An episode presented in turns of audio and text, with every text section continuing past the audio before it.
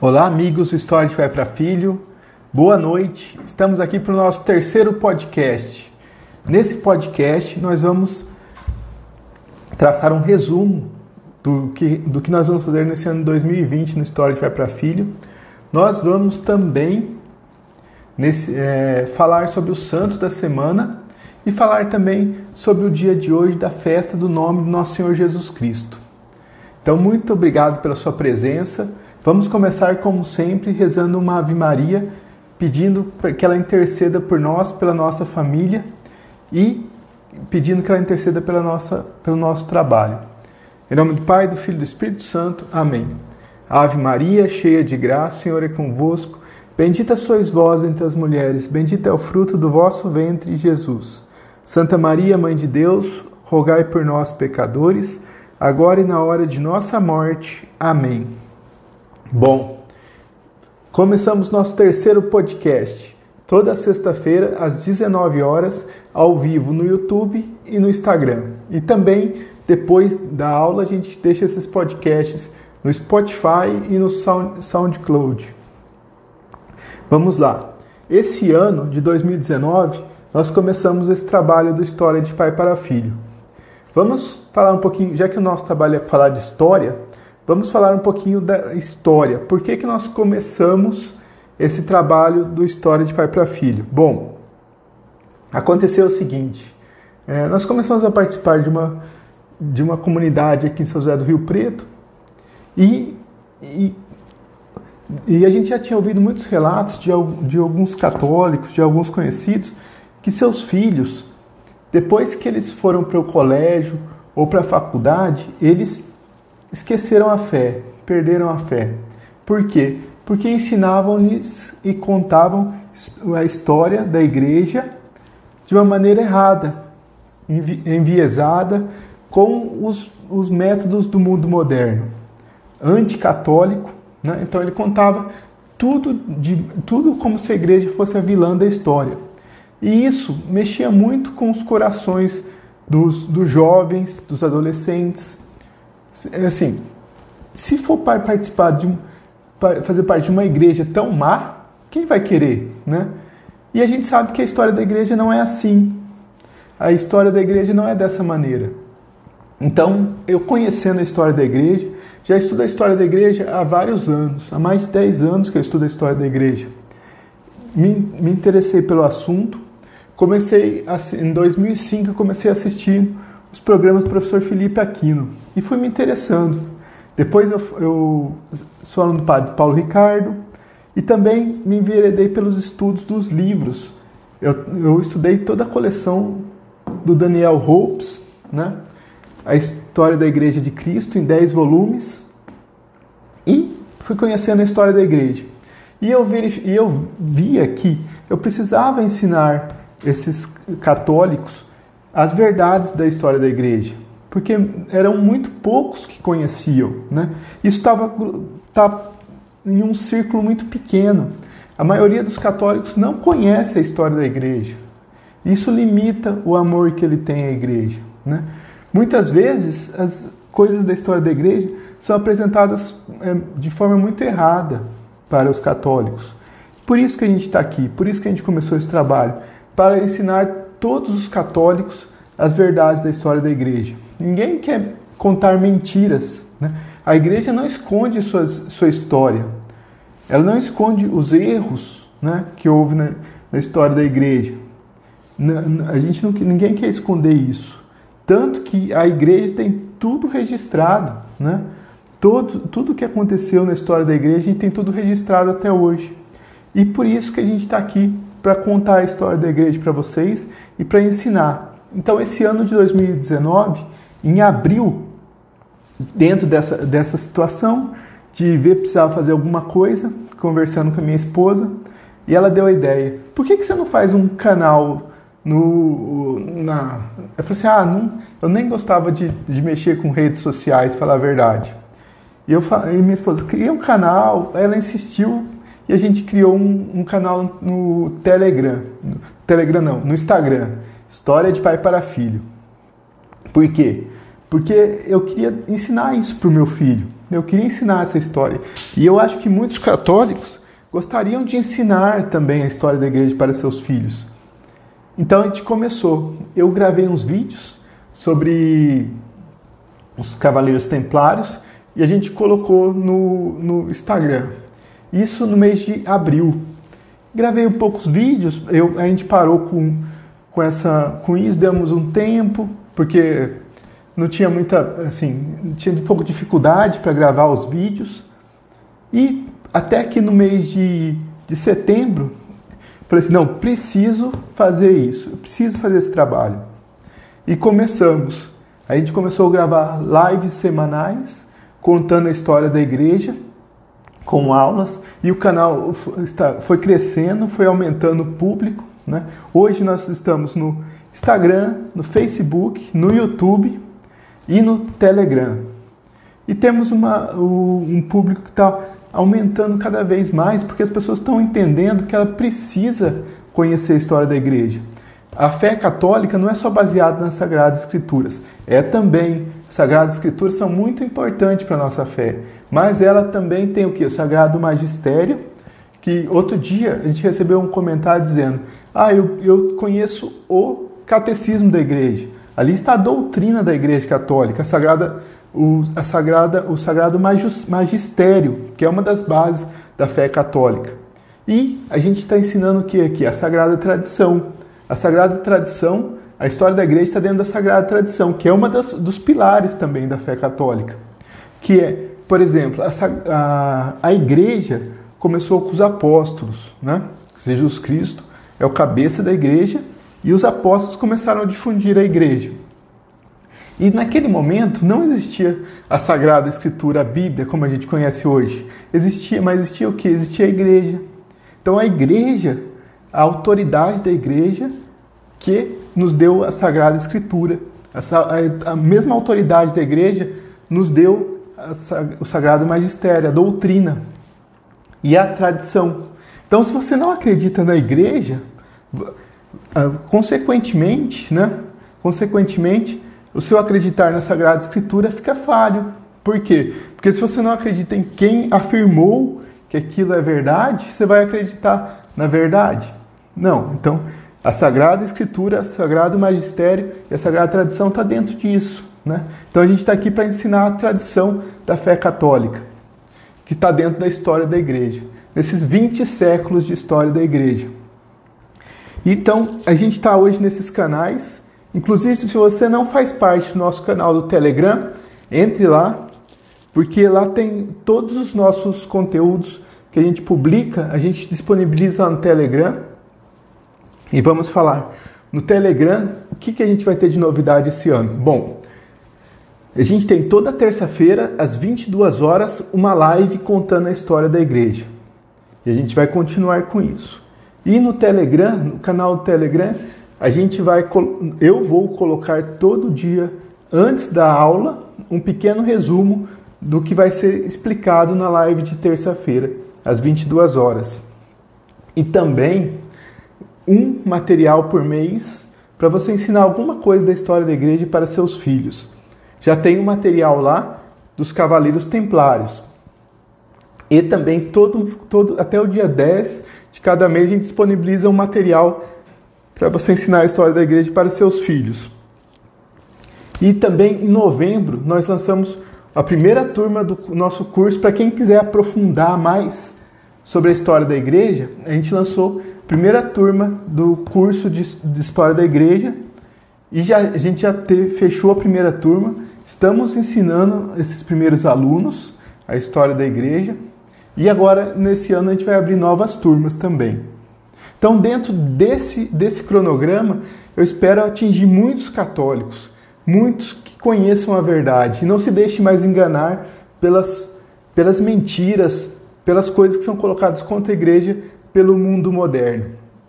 Então, você católico, você católica, acompanhe as nossas aulas, estude e conheça a história da igreja. Para mudar a sua vida como católico. Você não vai ter mais é, não vai se deixar mais levar por essas mentiras que são contadas pelo, pelo mundo moderno e, por, e pelos inimigos da igreja. Então, eu estou aqui para ensinar a história da igreja para os católicos e para pais e mães católicos que querem ensinar a história da igreja para seus filhos também. Bom, isso é o que a gente pretende fazer nesse ano de 2020. Crescer cada vez mais, atingir o máximo, o maior número de católicos que Deus nos, nos confiar para ensinar-lhes a história da igreja. Acompanhe o nosso canal. Espero você nas nossas lives e participe aqui com a gente. Bom, e agora, tradicionalmente, vamos falar sobre os santos dessa semana. É, essa semana, primeira semana mais assim, normal do ano, né? passamos o ano para o ano de 2020 e eu desejo um feliz ano novo para você, um santo ano novo, que 2020 seja um ano de muita felicidade e santidade na sua família. E vamos lá. Hoje, na sexta, hoje sexta-feira, dia 3 de janeiro, dia de Santa Genoveva. Santa Genoveva nasceu em Paris, perto de Paris, por volta do ano 422. Qual que é o contexto histórico do ano 422? Bom, o ano 422 é, o, é um período que né, o cristianismo é a religião oficial do Império Romano com o Edito de Tessalônica e começa a haver as invasões bárbaras no Império Romano. Então ela viveu em essa, essa época de uma confusão muito grande dentro da Europa, porque os hunos estão empurrando os povos, os povos bárbaros, para dentro do Império Romano. Então há muita confusão, muito, muitas invasões. Santa Genoveva viveu nessa época. E ela, desde os oito anos, ela já tinha a vocação de ser consagrada a Deus. Até que né, ela foi passando o tempo, ela foi se consagrando, viveu uma vida celibatária, e até que o, um período que estava sendo pré-invasão dos bárbaros, o, correu um boato em Paris que os hunos iriam invadir Paris. Santa Genoveva teve uma inspiração divina, falou assim: fiquem tranquilos que eles não vão invadir. E eles não invadiram, passaram ao lado. E o povo ficou muito assustado com aquilo. Quiseram até, quiseram até é, levar a Santa Genoveva para a fogueira, dizendo que ela era feiticeira. Você vê que quando a gente conta, porque a igreja começou a Inquisição para fazer um julgamento é, fazer um julgamento real das pessoas é por causa disso, né? Depois a gente vai, a gente, um dia a gente vai contar a aula sobre a Inquisição, mas a Inquisição foi para pôr ordem no, porque estavam acusando todo mundo de herege, né? E a Inquisição começou com isso, né? No, na questão dos cátaros, né? E albigenses na França. E é uma história que a gente precisa ter uma mentalidade diferente na época da Inquisição, né? A gente tem que saber que a igreja era o tecido social daquela época. As pessoas eram, a sociedade era dentro da igreja, era a cristandade. Então, mas isso é em outra aula, né? Então, eles quiseram queimar Santa Genoveva na fogueira, porque acusaram ela de bruxaria. E o bispo precisou interceder por ela. Até que depois teve outra vez que os, os hunos estavam prontos para invadir Paris e dessa vez eles iriam invadir mesmo. Santa Genoveva ficou em oração né? e fez com que muitos ficassem em oração. E por um milagre, não foi invadida Paris por, pelos hunos dessa vez. Então aí a fama de santidade dela se espalhou e ela foi declarada santa pela igreja.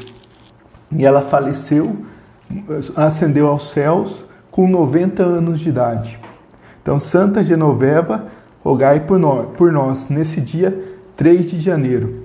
Bom, e amanhã, dia 4 de janeiro? Bom, amanhã a gente vive, a gente comemora o dia de uma santa, Santa Ângela de Foligno. Santa Ângela de Foligno, que é uma, é uma santa italiana, ela é da mesma época de quem? São Francisco de Assis. Ela viveu, viveu por volta do ano de 1248. São Francisco viveu do ano 1181 e morreu no ano 1226. E ela era de uma família muito rica, muito rica. E ela, por ser de uma família muito rica, ela não foi educada na fé. Ela foi educada no, no, mundo, no mundo, nas festas.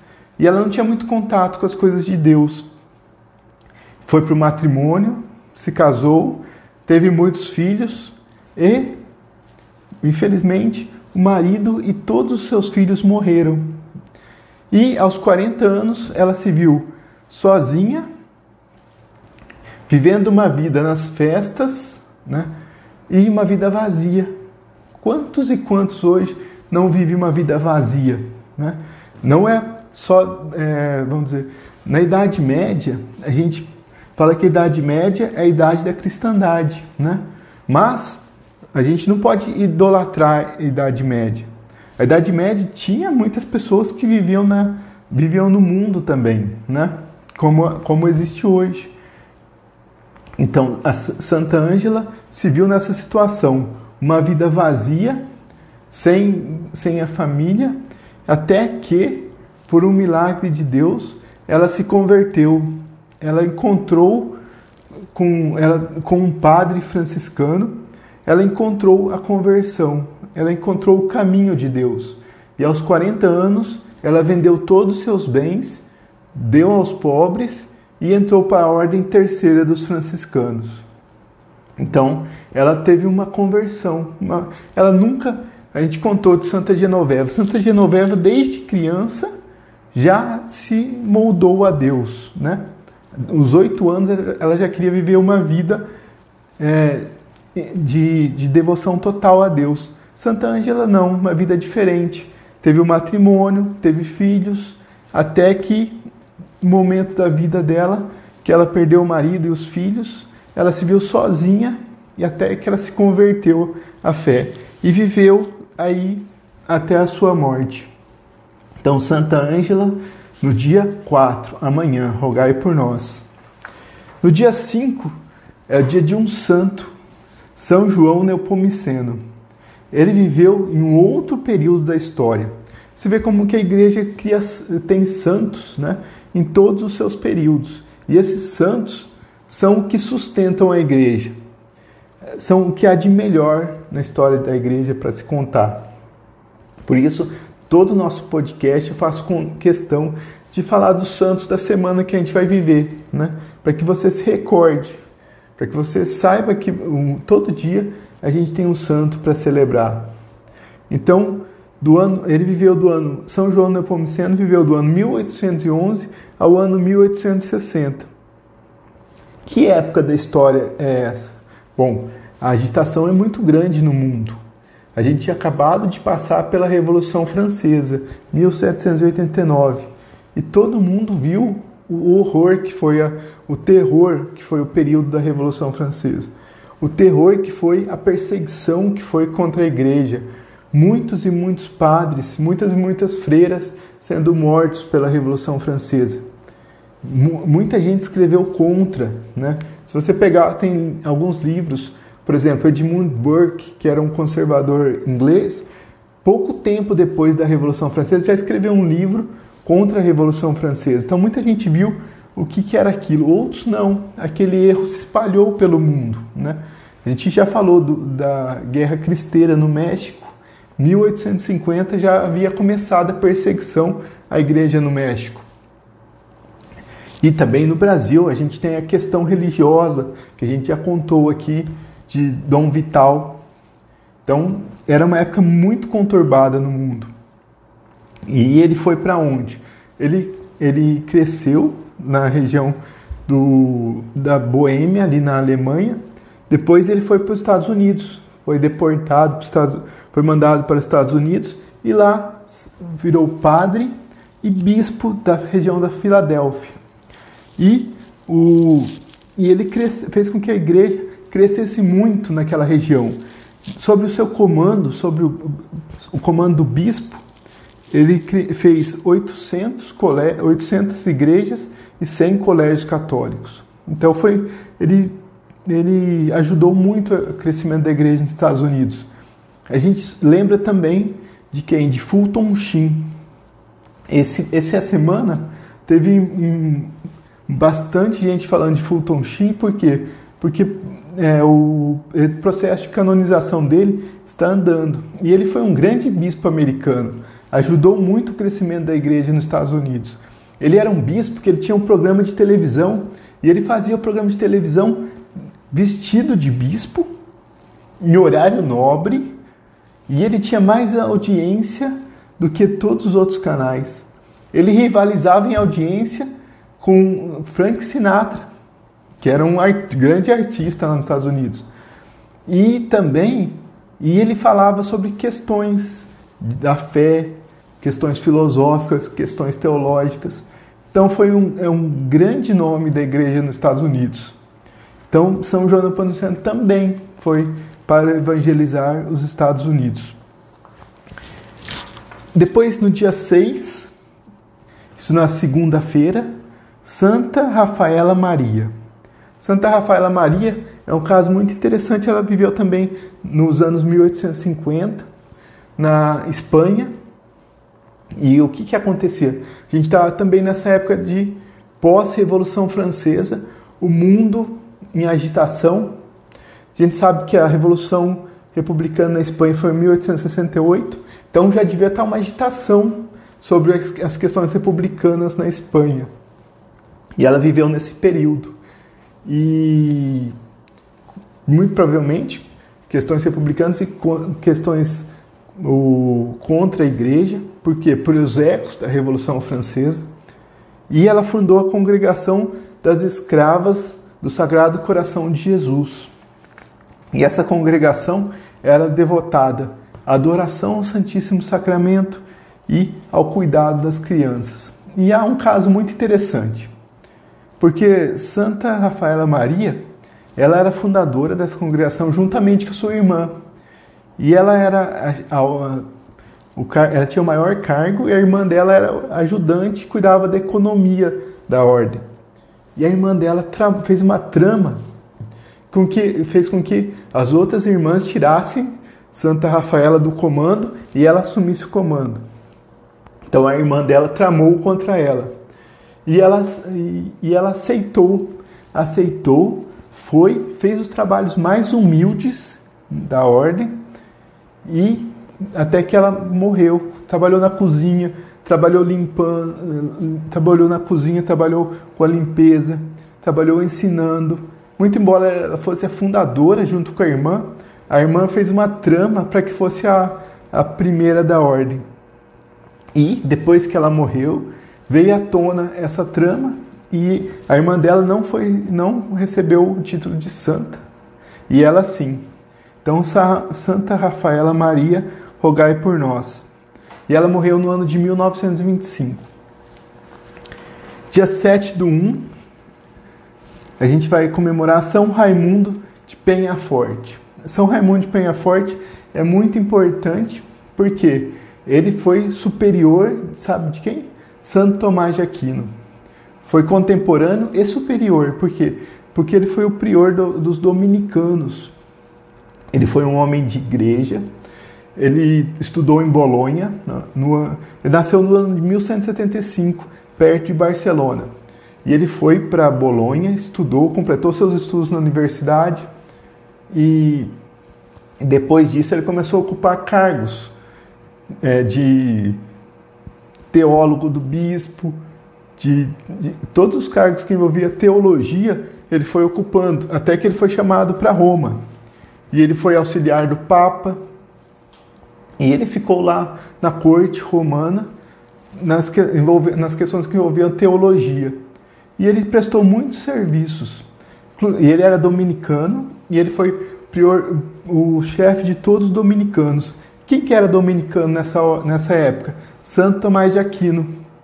Então ele foi o superior de Santo Tomás de Aquino. E ele, no final da vida, ele voltou para a região de Barcelona ele não quis cargos muito maiores, né? era um homem de muita humildade. Ele voltou para a região de Barcelona e até que no ano, no ano de 1275 ele morreu lá na região de Barcelona, morreu e depois foi levado para Roma. São Raimundo de Penhaforte, rogai por nós. E por fim, São Severino. São Severino a gente comemora na quinta, dia 8 do 1. São Severino ele viveu no século V. Século V é um século de muita confusão na história da igreja. Por quê? Lembra, século V, pós queda, no período da queda do Império Romano. O que estava acontecendo nessa época da Europa? Invasão dos bárbaros.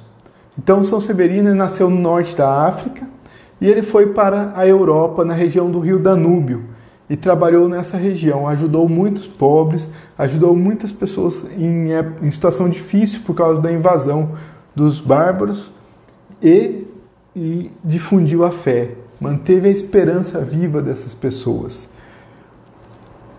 E ele fundou, porque o que acontecia nessa época? Na região do Egito e do norte da África já se conhecia na igreja oriental do, do Império Romano do Oriente, já se, se tinha a realidade da vida monástica. Principalmente começou com Santo Antão, né? e isso espalhou-se por todo o Império, por, pela igreja do Oriente. E não, no Ocidente não havia, não havia começado. A gente sabe que o mais famoso que espalhou a vida monástica foi São Bento. E, mas São Severino trouxe essa realidade que ele conhecia do norte da África para a região, para a Europa. E fundou alguns mosteiros e ensinou a vida monástica para muita gente. E ele morreu no ano de 482 como um grande santo. Todo mundo reconhecia a santidade dele. Grande exemplo para a igreja da época. São Severino, rogai por nós. Agora, nós falamos os santos da semana. E o E agora eu vou responder algumas perguntas. Algumas perguntas que foram enviadas para nós pelo Instagram, pelo Facebook, pelo e-mail. Então, eu respondo poucas perguntas em cada semana. Então, se a sua pergunta ainda não foi respondida, aguarde que a gente vai chegar lá. Hoje a gente vai responder três perguntas. Deixa eu só conferir, né? porque eu falei até São Severino, dia 8 do 1. Mas. E. Ah, ficou faltando o santo do dia, da quinta-feira, dia 9 do 1. Senão o Santo André Corsini vai, não, vai ficar de fora, não pode. Então, faltou Santo André Corsini. Santo André Corsini é o santo da quinta, dia 9 do 1. Ele viveu do ano 1302 até 1373. Seus pais não podiam ter filhos. Ele era de uma grande família, uma família riquíssima da região de Florença. Lembre, lembre-se que essa época é a época que começa a ter famílias muito ricas na Europa. É a época que começa a ter os, o poder dos reis começa a se concentrar. Né? Então, havia famílias muito poderosas e Santo André Corsini pertencia a uma dessas famílias. E os seus pais não poderiam ter filhos. E aí, seu pai e sua mãe ficaram em oração pedindo até que eles conseguiram engravidar e ter esse filho. Então, se você, assim, muitas pessoas têm essa realidade na vida de não conseguir engravidar, Peça a Santo André Corsini a graça da sua intercessão. E agora pensando, Santo André Corsini foi crescendo, seus pais se esmeraram na sua educação, só que ele chegou aos 15 anos e ele vivia uma vida muito mundana, dava muito desgosto para seus pais aos 15 anos. Até que um dia sua mãe disse para ele: "Você ela, ela tinha um sonho em que ela tinha um filho que virava um lobo. E depois ele virava um lobo, entrava na igreja e se tornava um padre. E ela, ela contou para ele: Filho, você hoje é esse lobo. Você é esse lobo que, que, eu, que eu sonhei. Então, o, aquilo bateu muito no coração de Santo André Corsini. E ele não e ele não assim, não quis mais viver aquela vida e se converteu. Se converteu e foi para a vida religiosa. Viveu a humildade, apesar de ser de uma família muito rica, ele ele mendigava para sua mendigava para sua ordem, vivia a humildade, até que ele se tornou foi indicado como bispo. Ele se tornou bispo, mas quando ele foi, olha que história interessante, para viver a humildade, muitos e muitos santos aconteceu isso na vida deles. Ele foi, foi indicado como bispo e correu e se escondeu porque ele não queria ser bispo. Ele queria viver porque ele não se achava digno dessa honra. E aí conta-se que a multidão estava pronta para eleger o um novo bispo e apareceu uma criança iluminada, um anjo, no meio da multidão e apontou para onde estava Santo André. E ele lá dentro do daquele lugar que ele estava escondido, apareceu uma, um anjo criança também para ele dizendo: "Não tenha medo. Nossa Senhora estará do seu lado e estará intercedendo por você." E ele aceitou e foi um grande bispo. Santo André Corsini agora sim, rogai por nós. Vamos para as perguntas. Bom, gostaria que você contasse mais sobre a crise da igreja do arianismo. Bom, realmente, o arianismo foi talvez a maior crise que a igreja passou. Muitos e muitos bispos caíram no erro, caíram no erro diário, caíram no erro que dizia que Jesus Cristo não era Deus, ele era criado por Deus. Isso ponha por terra toda a fé cristã.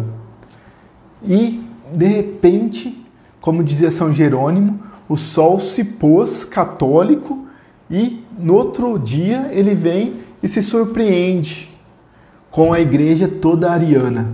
Mas, mas havia grandes homens, grandes santos que defenderam a fé católica e mantiveram a fé, como Santo Atanásio, principal defensor da fé católica.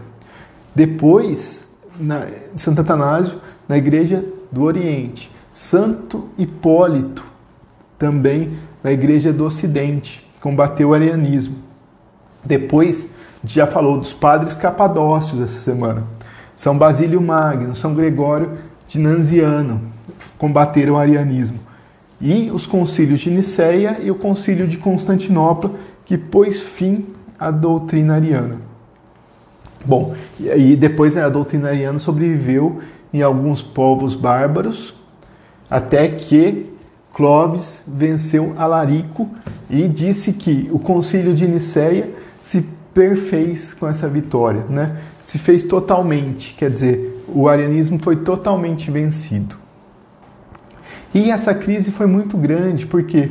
Porque o arianismo não tinha poder teológico, não tinha o poder da verdade. A verdade estava esquecida. Apesar de uma pequena chama frágil, que era a verdade, que era a fé católica, que era a fé ortodoxa, defendida por poucos, Santo Atanásio, entre outros. Apesar disso, a igreja, a verdade se fez verdade, né? A igreja venceu, a verdade venceu. E no concílio de Nicéia, o arianismo foi condenado. E, mas depois disso fez muito estrago político ainda, né? Depois tivemos o, o imperador filho de Constantino, que era ariano e ajudou e combateu muito a fé católica e atrapalhou muito a igreja nesse período, a igreja nascente, né?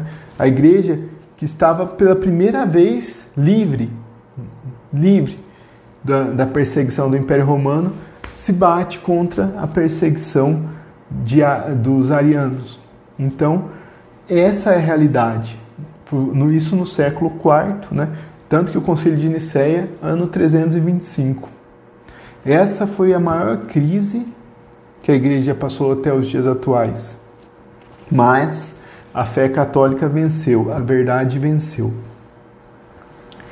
Por que o Deus do Antigo Testamento é tão severo? Bom, Deus é Deus, né? Ele não é uma coisa no Antigo Testamento e uma coisa no Novo Testamento. Ele é Deus de Deus, Deus de sempre. Deus não muda. É a mesma coisa, o Espírito Santo não ensina uma coisa para a igreja no primeiro século e ensina alguma coisa diferente hoje. Né? Ele, ele não se não desfaz os seus ensinamentos. O problema é que as pessoas não conheciam Deus, né? Deus se revelou quando? Em Jesus Cristo. A gente conhece a revelação, a revelação de Cristo, né? E no Antigo Testamento não se conhecia a revelação, porque a gente a gente vive pós a Deus revelou para nós em homem, né? Em Jesus. Então, o, era o modo de, de escrever, que, o modo de ver Deus, né? Mas Deus é sempre Deus, né? Ele é sempre amor. Ele sempre foi amor, desde o Antigo Testamento, no Novo Testamento. Por quê? Como diz São Tomás de Aquino, o Novo Testamento ele fagocita o Antigo Testamento, né? A gente teve uma época na igreja, uma heresia que não queria aceitar o Antigo Testamento. Mas foi combatida essa heresia. Ela dizia que o Antigo Testamento ele serve de, de ensinamento, né? mas olhado sobre. O, a gente olha para o Antigo Testamento com foco no Novo Testamento. O Novo Testamento ele fagocita o Antigo Testamento. Né? Então é por isso que tem que entender. Você tem que entender que Deus é amor, Deus é justo, né? Deus é Deus, sempre foi, ele, Deus é. Né? Deus é. E, e ele sempre foi do mesmo jeito. Né? Ele não foi uma coisa no Antigo Testamento, uma coisa no Novo Testamento. O negócio é a, no, é a compreensão das pessoas que não haviam tido a revelação de Jesus Cristo que a gente tem no Novo Testamento e na pessoa de Jesus. Então, por isso que tem essa, essa ideia. Né? Tudo que a igreja ensina não está na Bíblia, tem sempre essa pergunta, né? Ah, isso, isso que a igreja fala tem fundamento bíblico? Aquilo que a igreja ensina tem fundamento bíblico? Muitas, muitas coisas têm fundamento bíblico. Mas isso não é mais importante. Mais importante é o que a igreja ensina. Por quê? Porque é o que a igreja ensina, é, a igreja fez a Bíblia. Né? A igreja fez o Novo Testamento. Né? A igreja é a autoridade que confirma a veracidade das Sagradas Escrituras. Né? Então, se a igreja ensina e confirma na sua autoridade a Sagrada Escritura, ela ensina e confirma outras coisas também, que estão no seu magistério e na sua sagrada tradição. Né? Os primeiros cristãos, por exemplo, Santo Estevão, primeiro chamado de protomártir, primeiro mártir do cristianismo, ele não tinha Bíblia, mas ele tinha o que? Ele tinha a igreja. Né? Ele tinha a tradição apostólica, a tradição dos apóstolos, que os apóstolos ensinaram. Ensinaram para quem? Ensinaram para Santo Irineu de Antioquia, que ensinou para São, São João, ensinou Santo, Santo Inácio de Antioquia, São Policarpo de Esmirna. Então foram todos discípulos. E isso foi passando de geração em geração, né? chegou até nós. Então a nossa fé, ela, a igreja é o depósito da fé. Os apóstolos foram depositando a fé, no, no, depositaram a fé no baú da igreja e a igreja foi trazendo esse baú. E o Espírito Santo foi ensinando a igreja com o passar dos séculos. Porque Jesus disse, né? O Espírito Santo vai te ensinar muitas coisas e ele foi ensinando a igreja por meio dos concílios, por meio do magistério, né? por meio da tradição. Então, nós católicos, a gente acredita na Sagrada Escritura, muito. Recomendo que você faça a Lexo Divina, a leitura da Bíblia. Né? Se você puder, você leia os textos da patrística, que são os pais da igreja, que são os maiores responsáveis pela interpretação da Bíblia. Foi quem estava ali mais próximo do cristianismo. Você, você lê o que dizia, por exemplo, São Basílio Magno, outros grandes padres da igreja.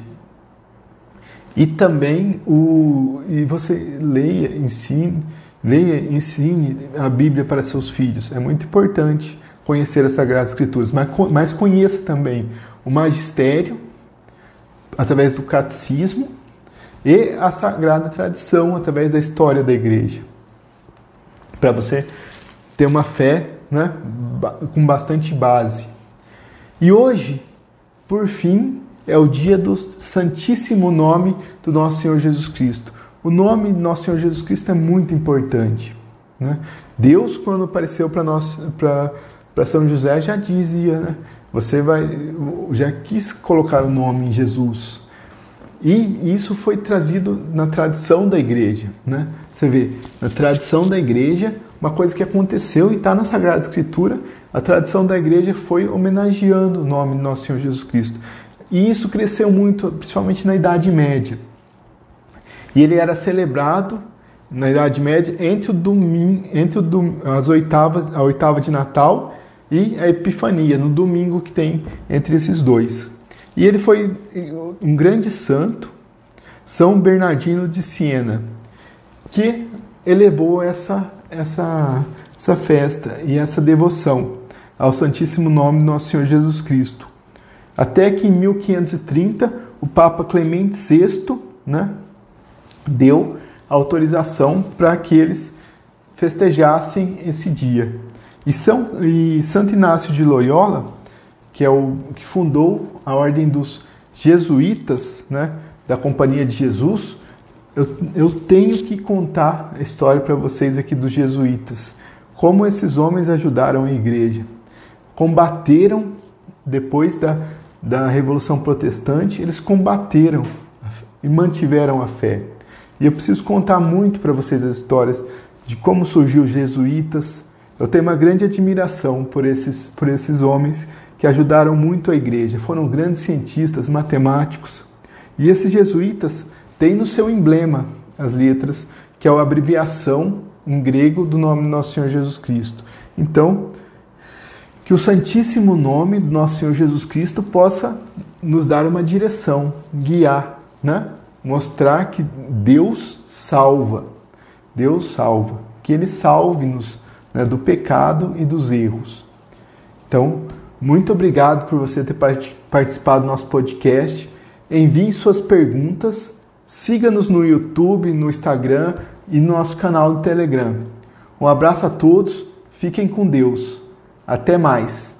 Até terça-feira, às 22 horas, teremos aula sobre a história da igreja. Tchau!